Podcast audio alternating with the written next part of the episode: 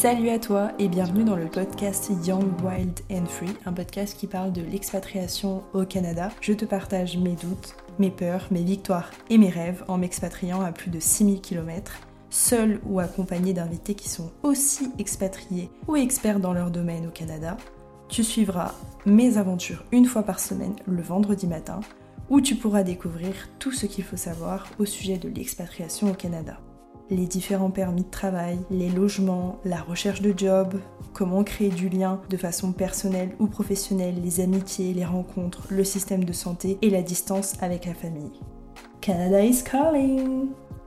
Bienvenue à toi sur ce sixième épisode où on va papoter avec mon invité du jour qui est Delphine. Delphine habite dans la région de Montréal depuis six ans déjà et va nous parler de son expérience. On va parler un petit peu d'immigration, des démarches pour devenir propriétaire, de conseils financiers, de chalets locatifs et de bien-être. Bonjour Delphine. Bonjour. Comment vas-tu? Mais ça va très bien et toi? Bien, merci. Est-ce que tu peux te présenter? Oui, je vais essayer de faire ça assez court. donc, euh, c'est ça, Delphine, une Française du sud de la France qui est partie donc pour Montréal euh, il y a six ans maintenant à l'aventure. C'est pas une expatriation que j'ai forcément préparée dans les moindres détails. Ça a été vraiment un, goût de, ben, de liberté puis de renouveau au départ. J'avais quand même un objectif en tête, c'était si possible de, vivre euh, de ma passion qui est beaucoup euh, axée sur le bien-être, notamment bien-être des entreprises, mais aussi le bien-être en sens large sur le développement de lui-même. Et donc, euh, en fait, c'est un peu ça qui m'a mené à différents mandats. Puis, une fois, donc, j'ai trouvé un poste quand j'ai choisi de m'établir un peu plus précisément ben, pour continuer en fait, parce que je suis arrivée en PVT, donc pour continuer justement ben, mes démarches aussi euh, d'immigration, hein, souvent il faut un travail et tout pour pouvoir continuer, et puis aussi de l'argent. donc euh, voilà, je me suis établie, puis j'ai eu euh, un emploi dans une banque où j'ai beaucoup beaucoup grandi, et ensuite j'ai fait le switch effectivement d'être entrepreneur, donc au bout de quelques années là, pour pouvoir vraiment développer cette passion-là, voilà, un peu plus à ma façon. Non, ben, je suis venue avec mon mari, je suis venue avec mon chat, on a évolué en fait ensemble depuis ces dernières années. Donc, quand tu es arrivé au Québec, tu n'avais pas forcément prévu hein, toutes les étapes de ton expatriation. Qu'est-ce qui a fait qu'aujourd'hui, on est six ans plus tard, tu y es toujours, tu as ta résidence permanente? Qu'est-ce qui a fait que tu es resté euh, aussi longtemps? Moi, ce qui m'a frappé quand je suis arrivée, ça a été beaucoup les opportunités professionnelles. En tout cas, à mon sens, que j'avais pas forcément en France. Cette facilité-là aussi, bon, au début, à trouver un travail, même si c'était pas forcément un travail qui était qualifié, mais quand même une première expérience quoi qu'on peut euh, avoir. Puis ça, c'était quelque chose pour moi qui m'a donné confiance parce qu'en France, j'avais pas du tout eu le même parcours. Euh, j'avais beaucoup beaucoup eu de plus de difficultés euh, de pouvoir trouver ce qui me convient. Et donc ici, c'est ça, ça a été un peu cette aisance là à, aussi parler de ces idées, de cette ouverture là assez facilement justement pour que je puisse apporter un peu ma vision. Et je pense que c'est ça en fait, c'est cette passion là aussi qui m'a qui m'a un petit peu drivé puis qui a qui a permis justement que, ben, j'ai un poste euh, qui pour moi à l'époque était sur mesure extraordinaire, qui faisait vraiment appel à, tout ce que j'aurais pu rêver euh, quand j'étais avant en France. Donc c'est ça en fait qui a fait que je suis restée parce que j'ai apporté ma vision, puis j'ai beaucoup appris aussi forcément parce que dans des postes comme ça un peu de conseiller, on est, on est beaucoup euh, en lien avec des gestionnaires, des présidents, etc. Ben, de, de, grandes entreprises. Donc c'est vrai que c'est quelque chose aussi qui nous, ben, qui nous forme très très très bien. Et donc moi j'ai beaucoup appris sur ça. Et voilà. Et puis mon mari aussi, pour lui, ça a bien fonctionné puisqu'il a pu trouver un travail aussi euh, dans ses cordes. Donc c'est ça en fait qui fait qu'on est resté, puis qu'on a beaucoup beaucoup grandi en peu de temps, on va dire. du coup, quel type d'opportunités professionnelles tu as eues? Comment elles se sont présentées à toi? Ouais, alors bah, comme je le disais, j'avais pas du tout préparé euh, mon expatriation. Donc au début, j'avais une période de flottement j'avais pas forcément d'idée en tête où est-ce que je voulais m'établir et tout ça. Et ce que j'avais choisi, c'était un peu de, faire le tour du Québec, de quelques, de quelques endroits pour voir si vraiment on voulait s'installer dans une grande ville comme Montréal ou plutôt en, euh, région. Puis on est un peu parti sur le côté euh, Helper là qu'on appelle. Donc on a il y, a un site internet où on peut se faire inscrire. Puis Helper c'est vraiment aller aider euh, des personnes qui souvent qui ont des maisons ou qui ont voir des fermes ou des gardes d'enfants, peu importe, là, pour faire un échange. Donc souvent, ils nous accueillent, puis en échange, euh, on les aide. Voilà, on les aide dans leur activité euh, de la maison, que ce soit des tâches euh, à la ferme, le ménage, enfin peu importe, tout est décrit. Puis on s'est dit, on va pouvoir faire un peu le tour comme ça, découvrir, puis travailler, puis être hébergé. Parce qu'on était vraiment en mode exploratoire.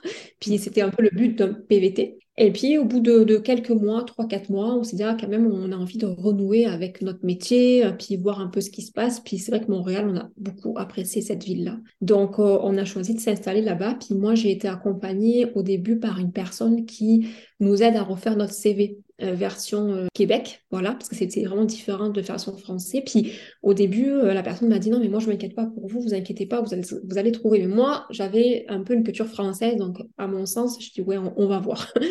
puis au final, c'est vrai que ça s'est fait super vite. j'ai eu une opportunité, donc j'ai fait quelques entrevues. Puis moi, j'étais quand même dans mon dans mon, mon idée que je voulais pas revivre ce que j'avais vécu en France, c'est-à-dire une entreprise où on travaille dans l'urgence, où il y a du micromanagement. Voilà, pour moi, c'était le climat de travail était important. Et donc, c'est pour ça que je pense qu'à certaines entrevues, ça ne matchait pas. Parce que je savais vraiment ce que je voulais. Puis je dis, OK, je préfère ne pas prendre un travail euh, plutôt que, voilà, que de pas être bien. Puis, euh, premier poste que j'ai eu, donc euh, je pense que je, je suis passée par une, ils appellent ça une agence de placement donc j'en ai fait quelques-unes, c'est un peu comme une agence où il y a des chasseurs de tête dedans. Donc en fait, on passe quelques tests et puis euh, on passe des entrevues, puis après ils nous proposent à des entreprises. Et c'est comme ça, en fait, j'ai eu mon premier contrat. À la base, c'était un contrat juste de un mois et demi, mais je me suis dit, ben, je le prends. C'était un contrat plus administratif, là, euh, gérer des dossiers clients. Je suis parfait, ça va faire ma première expérience. Puis moi, ce que je me suis dit surtout, c'est au pire, j'aurais décroché une première expérience à l'étranger. Puis, ben, au bout d'un mois et demi, ils ont prolongé mon contrat voilà, euh, à chaque fois. Et puis, euh, en fait, un peu coup de foudre pour la culture d'entreprise. Je pense que c'est ce aussi qui m'a fait rester. Et là, j'ai dit, OK, il y a quelque chose à faire. Je ne veux pas juste être en contrat, je veux vraiment avoir un vrai poste. Il y a beaucoup, beaucoup, de choses qui sont présentées euh, à moi assez naturellement. J'avais mon objectif en tête qui était dans le bien-être. Et en fait, il parlait quasiment que de ça, que de culture d'entreprise, que de transformation, que de humain. L'humain est au cœur, justement, de notre entreprise et tout ça. Et c'est comme ça aussi que j'ai parler, que j'avais la même vision qu'eux. Puis d'une chose à l'autre, euh, j'ai participé à des projets, puis en interne, vraiment, euh, quand j'ai voulu euh, faire plus que ce pourquoi j'avais un contrat, ils m'ont vraiment laissé faire. Ça, j'ai beaucoup, beaucoup apprécié parce que j'aime beaucoup prendre des initiatives, j'aime mener des projets différents. Et c'est grâce à ça, en fait, que quand il y a eu un poste vraiment plus établi qui s'est ouvert, bah, effectivement, j'ai postulé en interne. Et ce qui a fait que vraiment après, ça a déboulé. J'avais, j'avais vraiment osé prendre des mandats à l'interne et ils m'ont laissé faire. Voilà, même si je venais euh, d'un contrat extérieur et puis que je n'étais pas censée euh, être là plus qu'un mois ou deux ou trois là. Donc ça, j'ai beaucoup, beaucoup apprécié cette ouverture-là. Donc aujourd'hui, tu es en résidence permanente. Est-ce que tu es en chemin pour la citoyenneté ou pas? Oui, j'ai déposé mon dossier en début d'année. Donc euh, là, c'est en cours. Ça devrait prendre une petite année, là, je pense. On va, on va voir selon les délais. Mais oui, mon, mon dossier est déposé. Quelles ont été les démarches pour obtenir ta citoyenneté euh, canadienne? Alors là, moi, bah, c'est sûr je suis passée par tout un parcours d'immigration, puis je suis tombée dans les, dans les euh, bassins où on était très nombreux. Donc c'est sûr que moi, mettons, j'ai cumulé des permis de travail, surtout en plus que j'ai changé de poste entre-temps. Euh, donc même si c'était la même entreprise, en changeant de poste avec un grade supérieur et tout ça, j'étais obligée de refaire un permis avec les délais, avec tout ce que ça a comme stress, parce que ces permis de travail, quand on a un permis qui est en cours de modification ou en cours ou en attente, on est bloqué, on peut pas sortir du territoire, parce que si ton permis il tombe au moment où t'es pas là, ben tu peux pas le présenter quand tu re-rentres. Enfin vraiment une histoire. Bon moi, je sais que le premier permis de travail euh, pour pas être justement en statut implicite qui m'empêcherait de retourner euh, chez moi en France en cas où, ben, j'ai fait, comme on dit, le tour du poteau. Donc, je suis allée dans une frontière euh, proche des États-Unis, puis voilà, pour faire mon permis. Et je l'ai refait comme ça une seconde fois. Après, j'ai pu avoir ma résidence euh, permanente au bout de mon, cursus. Et la citoyenneté, ça a été un dossier, en fait, que j'ai déposé en ligne, finalement beaucoup moins compliqué que tout le reste. Donc, vraiment fournir des preuves, en fait, qu'on a eu suffisamment de jours euh, sur le territoire euh, ces dernières années, sachant que les statuts euh, qu'ils appellent, qui sont pas forcément de résidence permanente, donc tout ce qui est PVT, contrat de travail, même si je, suis restée, je pense, trois ans et demi, quatre ans en statut comme ça, ça compte que pour une année. Donc c'est pour ça en fait que j'ai vraiment attendu les deux ans révolus pour pouvoir envoyer ma demande parce que c'est pas cumulatif, c'est juste 365 jours qui prennent. Voilà, donc ça a été une particularité. J'ai lancé mon dossier. Je sais qu'ils vont me rappeler pour passer un test euh, de un petit peu de culture. Là. On a un petit examen à passer. Puis après, ça va suivre son cours. Aujourd'hui, tu t'es lancé à ton compte, donc tu es entrepreneur. Oui. Est-ce que c'est les mêmes démarches qu'en France pour devenir euh, auto-entrepreneur? Et est-ce que tu peux nous parler un petit peu de ton activité? Alors, pour être entrepreneur, euh, quand je me suis renseignée au Québec, alors j'ai pas été entrepreneur en France, donc je ne connais pas tout. Là, c'est vraiment mon expérience parce que j'ai entendu. Euh, au Québec, c'est assez facile d'ouvrir une entreprise, surtout quand euh, tu opères en ton nom personnel. Parce que si tu as un nom d'entreprise particulier, euh, tu vas devoir être obligé de t'enregistrer sous un nom particulier. Si tu opères à ton nom propre, tu n'es pas obligé d'avoir ce NEQ qu'ils appellent ce numéro d'entreprise au Québec. Moi, j'ai quand même décidé de me faire inscrire avec un numéro d'entreprise du Québec, donc NEQ, euh, parce que je me suis aussi fait inscrire aux taxes euh, qu'on appelle. Donc, ça m'a permis justement de d'avoir cette obligation-là de facturer les taxes à mes clients. Parce que dans un premier temps, on n'est pas obligé de les facturer. Les taxes, on est obligé de les facturer quand euh, on atteint les 30 000 dollars de chiffre d'affaires, euh, je pense dans les 3-4 derniers mois de ton entreprise. Euh, mais si tu as, tu as moins de chiffre d'affaires, en fait, tu peux très bien opérer sans facturer les taxes à tes clients. Moi, j'ai choisi de les facturer pour déjà avoir une crédibilité que mon entreprise est, euh, est sincère, c'est pas juste quelque chose que je fais euh, dans un coin de table. Et en même temps, euh, en tant que un peu le mindset, je dirais, de investisseur, c'est que quand on facture les taxes aux clients, ben, l'avantage, c'est que quand toi, tu, tu achètes du matériel ou peu importe en lien avec ton entreprise, tu te fais aussi rembourser les taxes de tout ce que tu achètes. Donc, l'un dans l'autre, ça, va, ça, ça balance. C'est sûr que le but, c'est de payer plus de taxes que d'avoir de retour de taxes parce que ça veut dire que tu as plus de, de, recettes que, voilà, que de dépenses. Mais en termes de, de cash, c'est plus intéressant, je pense, de se déclarer aux taxes le plus tôt possible quand on ouvre son entreprise. Voilà. Donc, c'est le même principe qu'en France au niveau de la TVA, en fait, c'est ça hein Oui, c'est ça. Ici, on a deux taxes, on a la TPS et la TVQ, donc on, facture un pourcentage pour euh, le gouvernement du Québec et un pourcentage pour, bien sûr, le fédéral, qui est le Canada. Donc, on a les deux taxes à facturer. Mais en France, moi, ce que je, me rends compte, c'est que les travailleurs autonomes, là, c'est que il me semble qu'il faut qu'ils soient inscrits à tout ce qui est URSAF et tout, là, pour pouvoir avoir ça. Versus que moi, j'ai pas de dépenses du URSAF, que je sais qu'en France, ça fait des fois mal aux nouveaux entrepreneurs. Donc, c'est un peu là cette liberté. Je paye à rien, en fait, pour ouvrir mon entreprise, si ce n'est que j'achète mon matériel, en fait. Quel accompagnement tu proposes, du coup? Alors, je vais toujours continuer à œuvrer dans le bien-être. Mes accompagnements sont vraiment axés, euh, c'est sûr, euh, entrepreneurs, parce qu'étant donné que j'ai beaucoup travaillé dans le bien-être en entreprise, j'ai vraiment à cœur ça, en fait, d'accompagner de, euh, les personnes dans leur contexte professionnel. Donc, vraiment, c'est de passer d'un terrain très anxieux, des fois, dans ce, dans ce milieu-là, euh, et basculer vers une sérénité intérieure. Donc, il y a beaucoup la gestion émotionnelle, euh, il y a la gestion aussi de notre communication. Si elle est, on va dire, alignée avec nous-mêmes, ben, on est beaucoup plus clair, puis on atteint des résultats qui sont beaucoup plus, euh, en fait, en accord avec soi. Donc, on est vraiment sur ça, sur l'entrepreneuriat. Il n'empêche qu'il y a aussi des particuliers qui viennent me voir pour des séances individuelles. c'est pas des gros forfaits, parce que je fais aussi comme du coaching plus énergétique avec des soins, etc. plus, voilà, en lien à ça. Donc, c'est ça, je, touche un peu aux deux cibles, mais c'est vrai que voilà, mon but, c'est vraiment à terme de, d'accompagner beaucoup, beaucoup d'entrepreneurs sur ce chemin-là. Et en parallèle aussi, euh, j'ai lancé mon chalet locatif. Donc ça, ça, ça a été euh, très longtemps que j'avais envie d'avoir un, lieu un peu calme, de tout repos, en lien avec le bien-être toujours là, pour que les personnes euh, ben, se reposent et un endroit à elles, que moi aussi, je puisse avoir un lieu comme ça pour moi.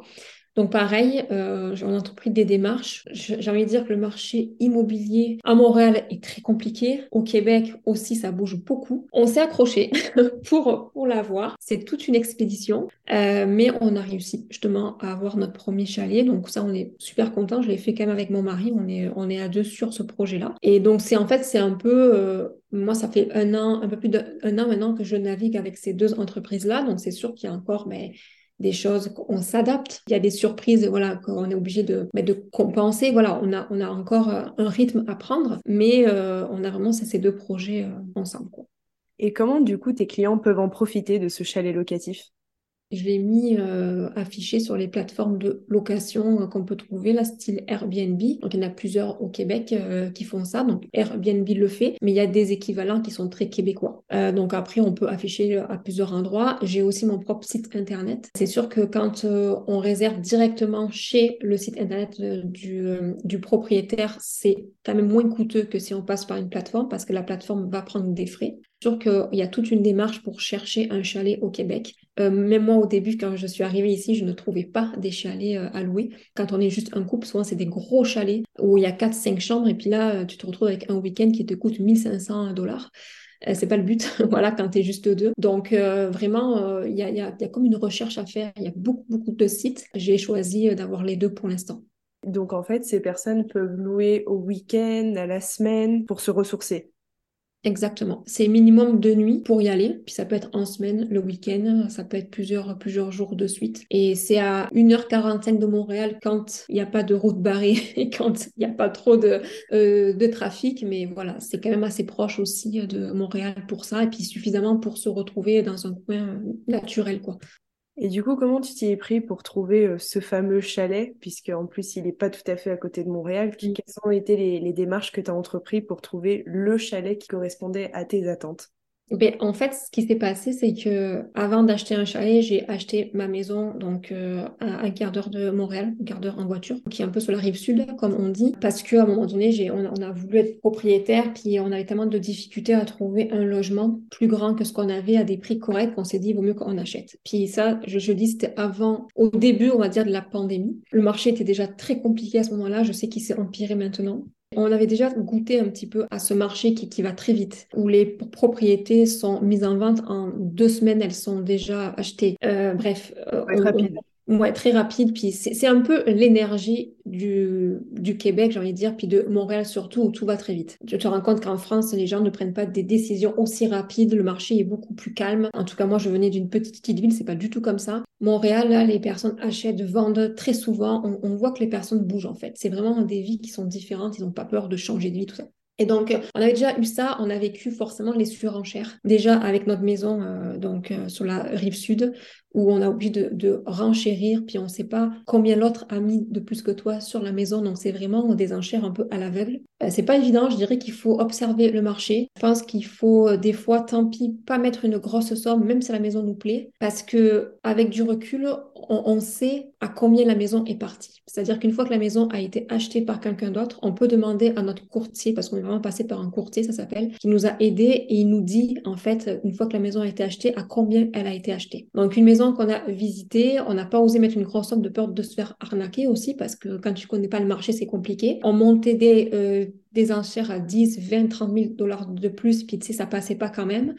Mais au moins, le jour où on a fait une offre d'achat sur, euh, au bout qu'on se soit fait plusieurs refus, je dirais trois, quatre refus, mais on a fait, je pense, une somme avec une valeur juste. Puis nous, on était confortable avec ça parce qu'on savait que c'était la valeur du marché. Euh, maintenant, je dirais qu'au bout de, ça va faire trois ans qu'on a la maison. Je te dirais que je pense que le marché a encore plus bougé. Les enchères qu'on a fait avant, elles sont peut-être plus correctes maintenant. J'entends parler des fois de 100 000 dollars de plus que le prix affiché. Ah oui, quand même. Donc, ça, je pense que ça a bougé, pas partout, mais encore une fois, il faut bien connaître son secteur et puis il faut faire des essais-erreurs, faire confiance aux courtiers aussi que l'on embauche.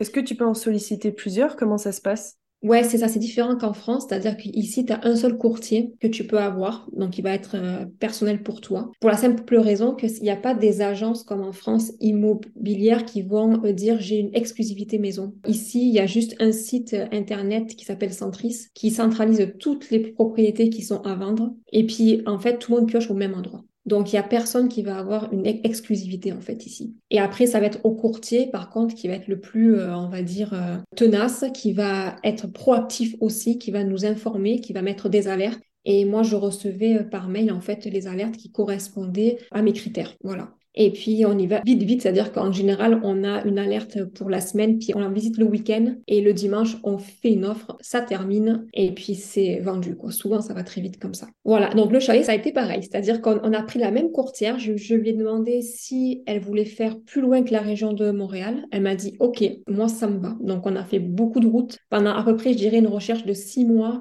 on avait euh, à peu près un rayon de une heure à deux heures maximum de Montréal. Et en plus, c'était en hiver, donc les routes sont pas les plus agréables.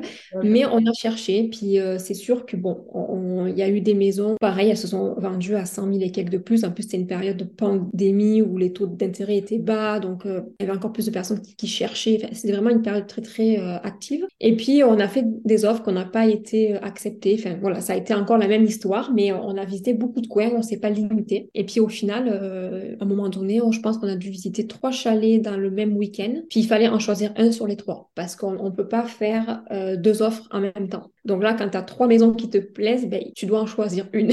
voilà, pour ah faire C'est ça. Tu, parce peux faire plusieurs offres en même temps. Non, c'est ça. Parce qu'une offre d'achat, pour eux, ici, c'est un contrat. C'est-à-dire que si tu fais une offre euh, d'achat et qu'elle est acceptée, tu ne peux pas te rétracter. S'il faut vraiment prendre ça comme le seul moyen de te rétracter, si vraiment d'un coup tu perds ton travail et tu n'as plus accès au crédit, ben, ça, ça va être une bonne raison. Mais sinon, euh, c'est vraiment un contrat. Puis si tu respectes pas ça, on peut te demander euh, une compensation. En fait, tu peux vraiment. c'est vraiment un contrat. Donc, on peut pas en demander plusieurs parce que justement, ça, veut dire que ben, il y en a une des deux. Là, si tu as les deux ensemble, tu pourras pas faire les deux ensemble pour aller euh, acheter. Donc, euh, voilà. Donc, vraiment des, des, choix à faire. Puis, on était encore plusieurs sur cette propriété-là. Puis, coup de chance, ils nous ont pris, mais c'est vrai qu'on aurait très bien pu encore passer à côté. C'était vraiment pas sûr. Quel conseil, du coup, tu donnerais aux, personnes qui nous écoutent, qui voudraient justement investir, que ce soit euh, peut-être dans un chalet locatif aussi ou plutôt dans une propriété principale? Quel conseil tu pourrais leur donner? Mais c'est sûr que l'avantage, c'est de s'entourer, je pense, d'un courtier à la fois immobilier qui va rechercher les propriétés euh, pour vous, puis qui va vraiment vous conseiller. Donc, pareil, y aller par référence parce qu'il y en a qui, euh, clairement, y dorment et donc, tu n'as vraiment pas accès aux dernières offres qui sont en route. Euh, s'entourer aussi d'un courtier qu'on appelle hypothécaire, c'est-à-dire quelqu'un qui va démarcher plusieurs institutions financières pour trouver le meilleur taux et puis qui va aussi vous dire votre taux d'emprunt. Parce que quand on visite une maison, on nous demande toujours notre pré-qualification. Donc ça, il n'y a qu'une banque qui peut vous pré-qualifier. Et sur votre pré-qualification, vous allez avoir euh, le montant total du crédit maximal qu'on peut vous accorder. Donc si, vous visitez une maison qui est beaucoup plus chère que ce que vous avez sur votre pré-autorisation, on ne vous laissera pas aller la visiter. Donc ça, c'est vraiment un gage aussi euh, de, ben, de, on va dire, de qualité de la personne qui va acheter. Et en même temps, il vous bloque un taux d'intérêt aussi. Donc, euh, ça permet ça. Le taux d'intérêt, je pense qu'il bloque pendant six mois. Et donc, voilà, donc ça, c'est vraiment les étapes à faire. C'est bien connaître son marché parce que, voilà, je sais que c'est frustrant quand on laisse passer une propriété, mais je pense que c'est bien d'être euh, en accord aussi euh, avec ça. Se renseigner aussi sur les taxes parce qu'on paye beaucoup de taxes, on appelle municipales et scolaires dans chaque municipalité où est-ce qu'on va s'établir. Donc, connaître aussi ce, fameux budget-là qui, qui, est quand même conséquent. Et puis après, être patient aussi, des fois. Voilà. Et en préparant l'interview, tu m'as dit que, enfin l'interview, en préparant notre échange, l'épisode, tu m'as dit que tu avais beaucoup appris sur l'éducation financière au Canada. Est-ce que tu peux nous en parler un petit peu? Oui, alors ça va rester quand même juste mon expérience perso là. Je ne suis pas une pro des finances ni rien, mais ce que j'ai remarqué déjà en arrivant ici, c'est que hum, il y a comme une sorte de hiérarchie qui n'existe pas comme en France. C'est-à-dire que euh, quand on arrive dans un nouveau pays, ben, on s'intègre un peu comme on peut. Donc euh, on commence à faire des rencontres et tout, puis très vite, moi j'ai remarqué que on, on, côtoyait donc des personnes comme ça là qu'on rencontrait, puis très vite à table, ça parle de bien financiers qu'ils peuvent avoir, que ce soit ben, justement des chalets, euh, donc soit dans le locatif, certains en ont plusieurs, que leurs parents justement ont un patrimoine, mais c'est pas des personnes, euh, je veux dire, allez voir, on, ne pense pas qu'ils ont tout ça, mais ils le disent pas sous, sous une façon, je pense, de se glorifier ou c'est juste pour un, voilà, on parle finance plus facilement. Alors il paraît j'ai quand même des Québécois qui me disent qu'ils sont encore un peu plus fermés, puis c'est encore tabou côté argent, mais je leur ai dit que pour moi en France c'était pire. Je pense que si on va à Toronto, Ontario, puis le reste du Canada, c'est encore moins tabou. C'est plus le système, enfin, euh, la façon de penser américaine. Voilà. Mais le Québec, on s'y approche quand même. En tout cas, par rapport à la France, pour moi, on s'y approche, on parle très facilement finance.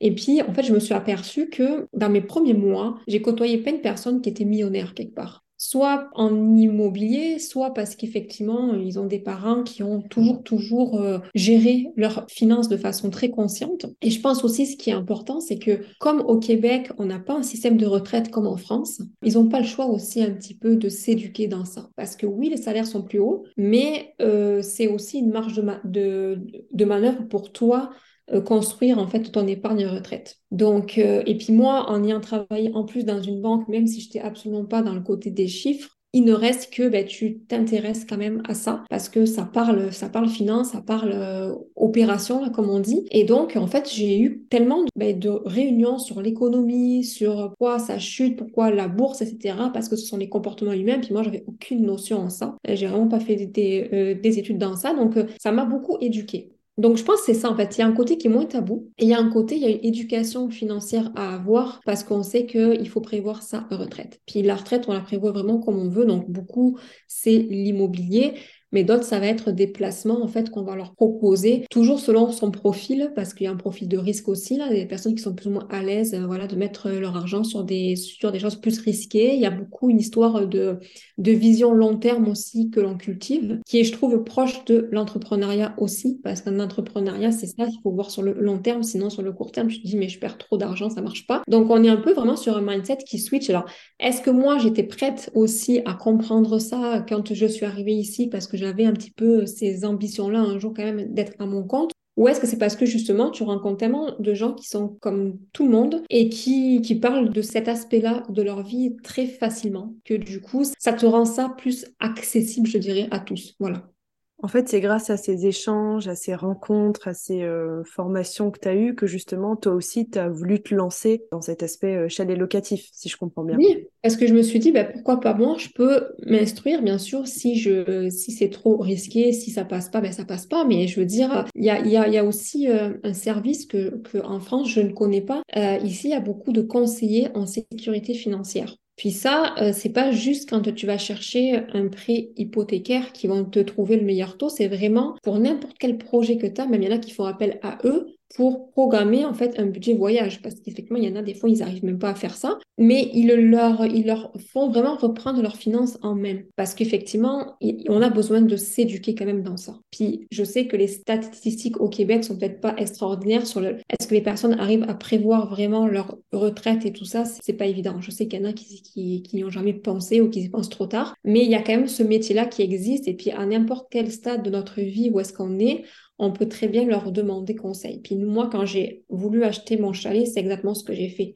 Je ne savais pas du tout si c'était possible. Puis je suis allée voir une personne qui m'a vraiment aiguillée sur comment ça marchait, euh, sur mes différentes options. Et puis voilà. Donc ça a vraiment été du cas par cas. Il nous, il nous, nous, si on est salarié, par exemple, si on dit moi je vais être salarié encore pendant 30 ans, ils vont pas te proposer les mêmes choses que si tu es salarié et puis que tu veux arrêter et puis partir en entreprise. C'est vraiment, ils personnalisent vraiment euh, leur approche. Voilà. Donc c'est ça aussi qui nous permet de nous éduquer. Je suis plutôt contente que tu mettes l'accent là-dessus parce que en plus, en tant que Français, on a parlé juste avant d'enregistrer, on parlait des cartes de crédit, des cartes de débit. Comment on fait pour se familiariser et s'adapter justement à ce nouveau système financier au Canada? Ben, le système financier, euh, au début, on, demande comment ça se passe justement, euh, la carte de crédit. Euh, moi, au début, je comprenais pas la différence parce qu'en plus, ils appellent ça crédit. Donc, nous, en France, on fait pareil. Puis, au début, je pense que moi, je suis tombée sur un conseiller financier qui nous a quand même pas mal éduqués.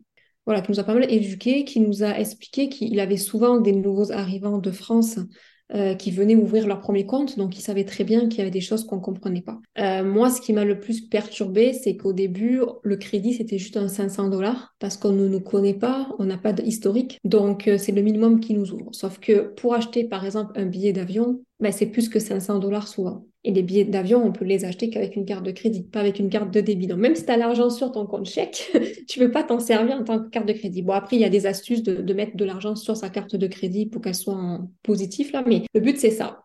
Et après, il y a tout un système aussi de cartes bancaires. Si, mettons, tu as un profil qui dépense tant par année, tu vas plus t'orienter vers une carte bancaire comme ça.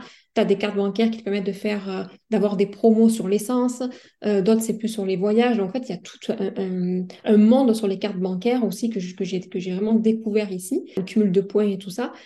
Donc oui, c'est un système qu'au début, on y va un peu à tâtons, mais une fois qu'on a compris le principe, là, qu'on rembourse sa carte de crédit au fur et à mesure, que euh, on voit que eux-mêmes c'est ça aussi, l'accès au crédit est facile. Je trouve que par rapport à la France, c'est l'accès au crédit est très facile, peut-être un petit peu trop si on ne fait pas attention. Et donc là, tu as toute une palette d'options parce qu'on te dit que tu as une cote de crédit qui est attitrée à ton profil. La cote de crédit, c'est ça en fait qui va te permettre d'être crédible. Euh, souvent, quand euh, tu veux avoir euh, un prêt, donc plus tard, si tu veux euh, augmenter ta limite de crédit sur ta carte, si tu veux avoir un logement, des fois, ils aiment bien savoir un peu si tu es quelqu'un qui est un bon payeur ou pas. Et la cote de crédit peut très très vite baisser pour des bêtises comme euh, tu n'as pas payé ton forfait par exemple de téléphone. Voilà, si d'un coup euh, tu as un retard, ça va très très vite décoter. C'est pas des grosses sommes. C'est pas, on n'a pas forcément un mauvais score parce qu'on a fait faillite. C'est plutôt parce que c'est des petits paiements comme ça idiots. Donc il faut vraiment vraiment être à ses affaires pour que quand les personnes nous font des prélèvements, euh, il faut vraiment que l'argent soit là parce que la cote de crédit va très très vite baisser. Quand on est nouveau arrivant, on a une cote moyenne, puis avec le temps, pour l'augmenter, il faut utiliser beaucoup le crédit. Donc nous, ce qu'on nous a conseillé, c'est sûr qu'avec un prêt hypothécaire pour la maison, ça nous a déjà augmenté notre, notre niveau de crédit. Donc euh, tant qu'ils voient qu'on rembourse bien, mais on a une meilleure cote. Euh, on a aussi ouvert une marge de crédit qu'ils appellent, on s'en sert pas, mais on nous a dit, vous avez droit, vous tapez dedans si un jour vous avez un problème. On l'a pris, c'est toujours à zéro, mais tu sais, on l'a pris pour, pour qu'ils voient que tu as accès à de l'argent qui est pas à toi, mais tu t'en sers modérément. Donc pour eux, c'est un gage de, on va dire, ben, de bonne gestion. Voilà, c'est ça. Est-ce que justement tu as des ressources ou des, des, livres ou des formations peut-être que tu as passées justement sur la gestion financière? J'ai pas vraiment passé de formation, ça a beaucoup été demandé à des conseillers en finance. Après, moi, c'est sûr que dans l'entrepreneuriat, je, je, je m'éduque aussi pour voir les opportunités qu'il y a. Je me suis beaucoup intéressée à, des, à tout ce qui est investissement et encore, j'en suis vraiment pas loin. Puis, je sais pas si j'ai un profil vraiment à, mettre mon argent en bourse et tout ça, avec des, parce que je connais pas grand-chose, puis c'est peut-être pas fait pour moi pour l'instant, mais il y a des groupes Facebook qui en parlent beaucoup. Euh, dont un qui s'appelle L'argent ne dort jamais, qui est vraiment très axé québécois. Et là, en fait, juste en lisant des témoignages de personnes, ça peut être n'importe quel, euh, quel scénario, hein, des gens qui divorcent, comme des gens qui veulent acheter, comme des gens qui ont un héritage, ne savent pas quoi faire de leur argent, parce que c'est ça, en fait. On fait quoi selon, euh, selon ce qu'on veut vivre? Et là, en fait, tu as beaucoup, beaucoup d'experts, des fiscalistes et tout ça qui répondent. Donc, juste de lire, des fois, tu dis, ah oui, ça, on peut le faire, ça, on peut le faire. OK, bon c'est pas encore pour soi, mais je trouve que ça laisse une ouverture justement pour, euh, euh, s'offrir des, options différentes. Après, il y a un livre qui est très connu au Québec et je pense qu'on commence à en parler en France parce que j'ai entendu des personnes qui m'ont dit je connais. C'est Liberté 45, voilà, de Pierre-Yves Maxwin, si je, le prononce bien, qui est comme le, vraiment un maître en, gestion financière parce que justement le but pour lui c'est d'être libre à 45 ans de toute dette et d'être autonome le plus possible alors, même si ce n'est pas forcément l'objectif de tout le monde, même si ce n'est pas forcément possible selon notre âge et selon la vie qu'on a, juste de, lire un petit peu ce qu'il dit, mais ça éduque aussi. Voilà. Donc, euh, on en parle beaucoup euh, euh, à la radio, je trouve. Voilà, ce sont des sujets qui sont beaucoup, beaucoup abordés. J'imagine que tu as vu ce qui s'était passé un peu par rapport au système de retraite en France ces derniers mois.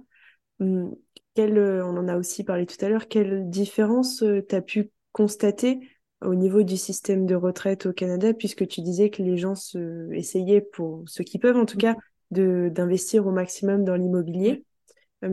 comment ça marche le système de retraite euh, au Canada? Alors, je te dirais la partie Québec, parce que nous, on est avec le Québec, on cotise aussi. Euh, donc, avec ça, euh, de ce que j'en sais, on a un minimum qui est cotisé quand on est salarié. Euh, auprès du Québec. C'est sûr que ce n'est pas quelque chose qui va être suffisant pour une retraite à la fin, mais il y, a, une partie quand même qui, va pour avoir un retour si on, est resté là très longtemps. Euh, et puis, souvent dans les grosses entreprises, ils appellent ça un fonds de pension. Donc, c'est-à-dire qu'ils prennent sur ton salaire euh, chaque mois une somme, puis ça s'appelle un fonds de pension. Donc, en fait, eux euh, ils font travailler cet argent-là pour toi, puis ils le placent. Et puis, c'est sûr qu'au bout de plusieurs années, si vraiment tu prends la retraite avec cet employeur-là, euh, il y a quand même des garanties qui sont pas mal plus intéressantes que n'importe quel placement, je pense que tu pourrais trouver euh, dans une banque. Quoi. Voilà. parce que avec ce système-là, tu as un pourcentage de ton salaire à la fin qui va être garanti. Et puis voilà. donc, je dirais, c'est vraiment c'est chaque profil est différent. Euh, il y a beaucoup de, de, livrets que si tu places ton argent, as des, on diminue ton impôt aussi, ou tu as un retour d'impôt parce que tu as bloqué ton argent pour la retraite. Donc, euh, je dirais que l'immobilier, ça, ça fait euh, plaisir quand tu as un profil un peu plus de liberté, tu veux entreprendre.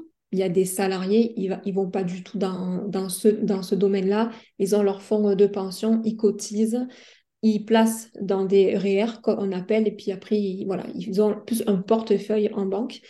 Euh, puis ça encore, c'est son division sur 30-35 ans qu'on te, te pose plein de questions avec ton conseiller pour savoir quelle est la meilleure stratégie pour toi, comment tu penses vivre quand tu vas être à la retraite, si tu veux faire des voyages. Voilà, on sait pas évident. Moi, je suis pas quelqu'un qui aime me projeter aussi loin. En plus, là, je suis dans, mon côté bien-être, j'aime beaucoup le côté instant présent. Donc, je, on va dire que je jongle un peu avec ces deux choses-là. Mais c'est ça aussi, ça, ça, nous fait nous questionner aussi sur, euh, sur, comment on voit la vie. Puis voilà. Donc, euh, Delphine a lancé récemment son podcast autour euh, du bien-être. Elle donne des conseils, du contenu vraiment à, forte valeur ajoutée. Est-ce que tu peux nous en dire un peu plus sur peut-être les prochains épisodes, si tu as déjà des idées qui, vont sortir et comment il s'appelle pour qu'on puisse aller le suivre? Oui, merci. Mais en fait, mon podcast s'appelle Purement Soi. Euh, donc, il est présent autant sur ma chaîne YouTube que dans toutes les plateformes euh, qu'on peut écouter des podcasts. Il y en a tellement maintenant que je ne peux pas toutes les citer, mais c'est ça. Il est vraiment dédié, euh, je dirais, aux personnes euh, qui, ont, euh, qui ont à cœur, je pense, leur, leur santé émotionnelle, qui ont, qui ont envie justement d'aller plus loin dans leur vie, mais que souvent, ce qui nous bloque, c'est nos croyances, c'est nos, nos peurs, c'est tout ça, qu'on apprenne justement à les, à les identifier, à les gérer dans plusieurs domaines de notre vie, que ce soit professionnellement parlant, mais aussi dans notre vie personnelle. Donc moi, ce que j'aime bien faire, c'est proposer en parallèle un peu, je raconte aussi un peu mon histoire parce que je passe par là aussi.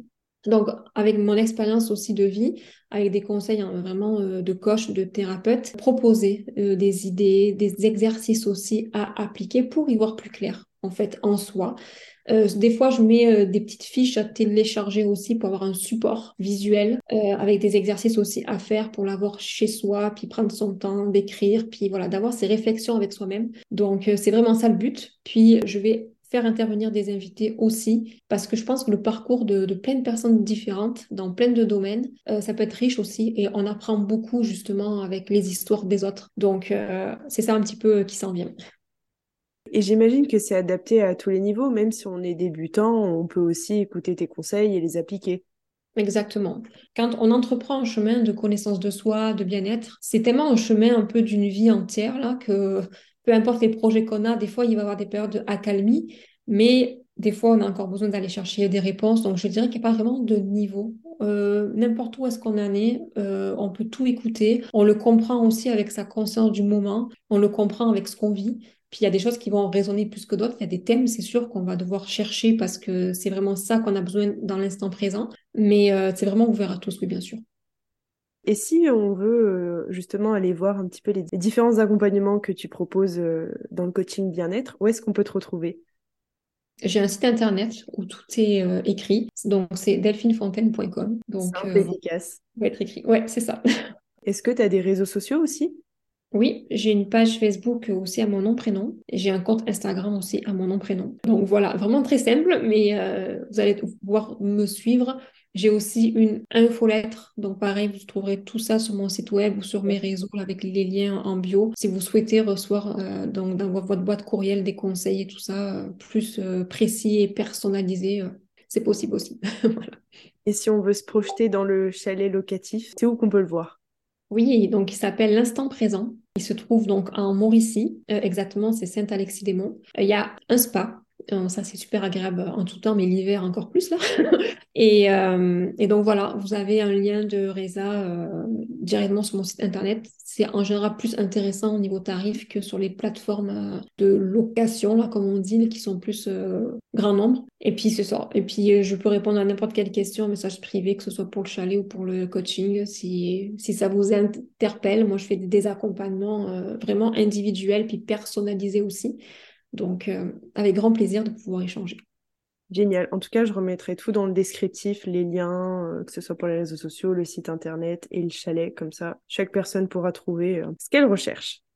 Dernière question. Est-ce que tu peux nous donner des ressources, livres, films, séries qui t'ont inspiré dans ton expatriation de façon générale, qui t'ont aidé dans toutes les étapes de ton expatriation?